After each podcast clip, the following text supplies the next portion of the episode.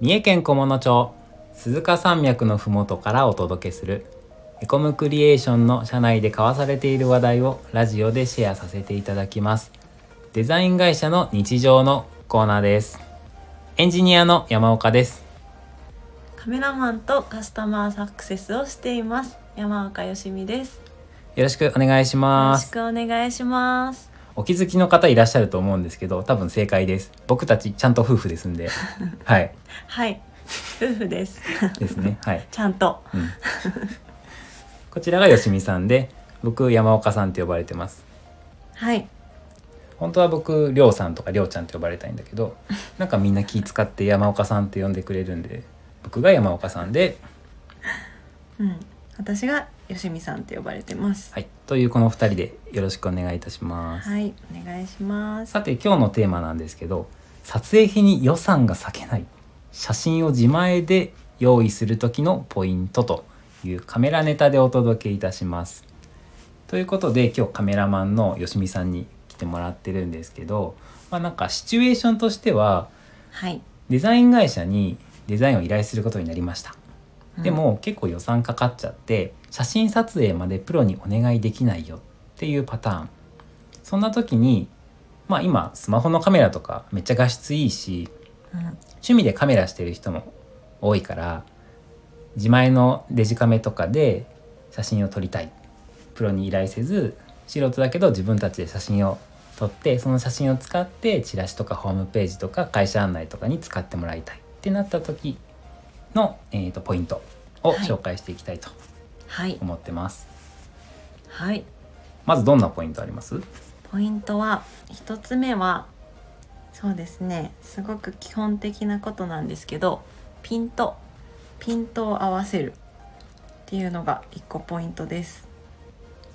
ピントはえー、と暗いところだと合いにくいのでなるべく明るい場所で撮ってピントを合わせてくださいえっ、と iPhone だったらタップすると四角いマークが出てきます。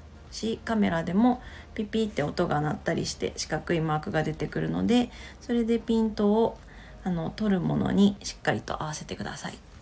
まずピントが基本なんだね。そうですね。ピントはピントが合ってないとそれはなかなかあの制作会社でも修正が難しかったりするのでピントはしっかり合わせてほしいですねスマホで撮る場合とかは撮った後ちょっと拡大して見てみるといいんだよね。そうですね拡大してみるとあの撮りたい場所にピントが合ってるかどうか確認しやすいですまずピントが大事ということで。で他には？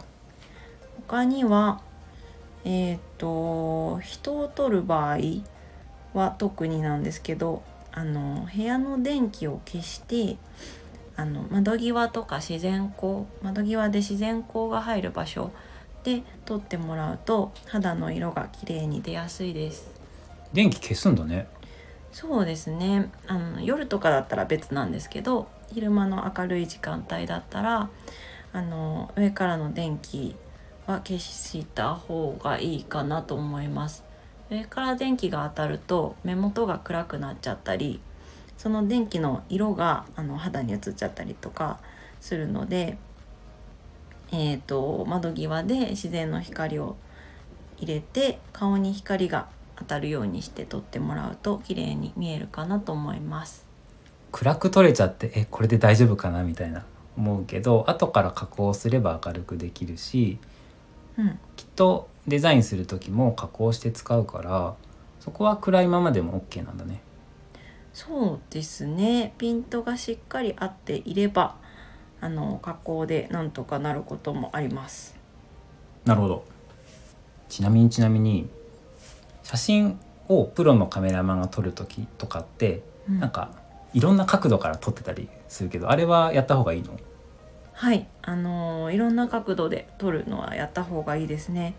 あのいろんな角度というか、えーレンズの位置アングルを変えてみるとあの物の見え方が違ったり人のあ人じゃない光の当たり方が違ったりとかするのでそれはやってみるといいです。めっちゃプロっぽいやん。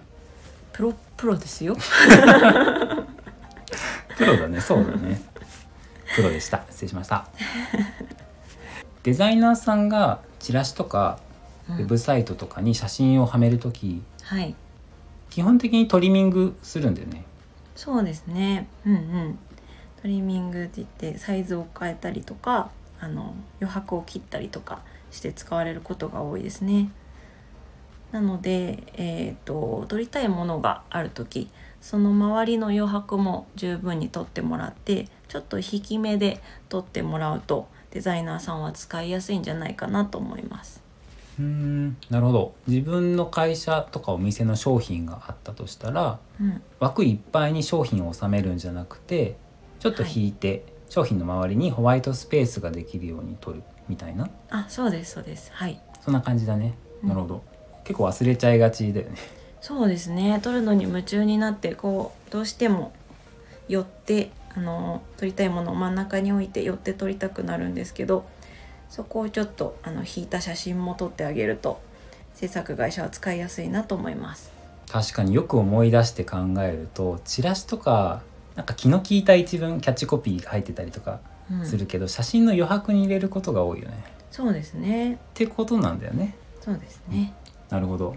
勉強になるっす。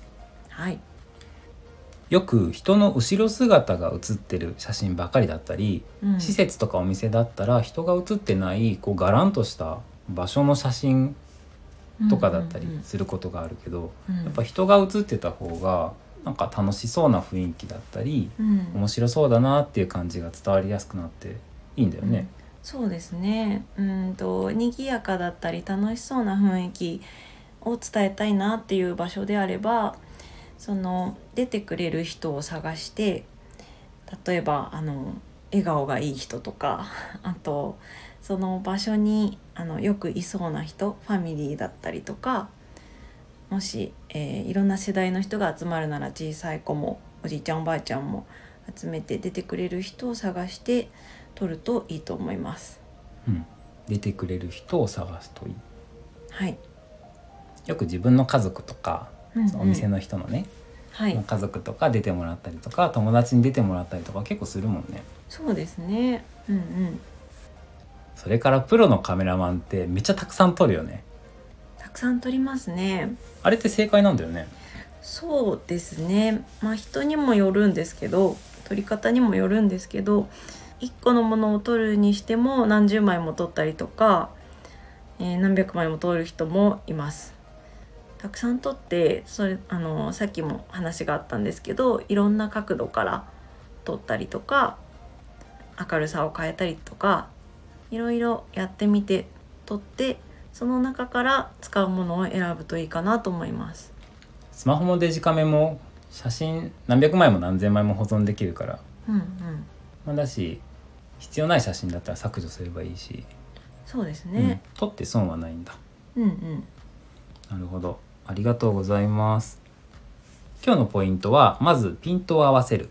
それから屋内だったら電気を消して撮る。はい。それからいろんなアングルから撮る。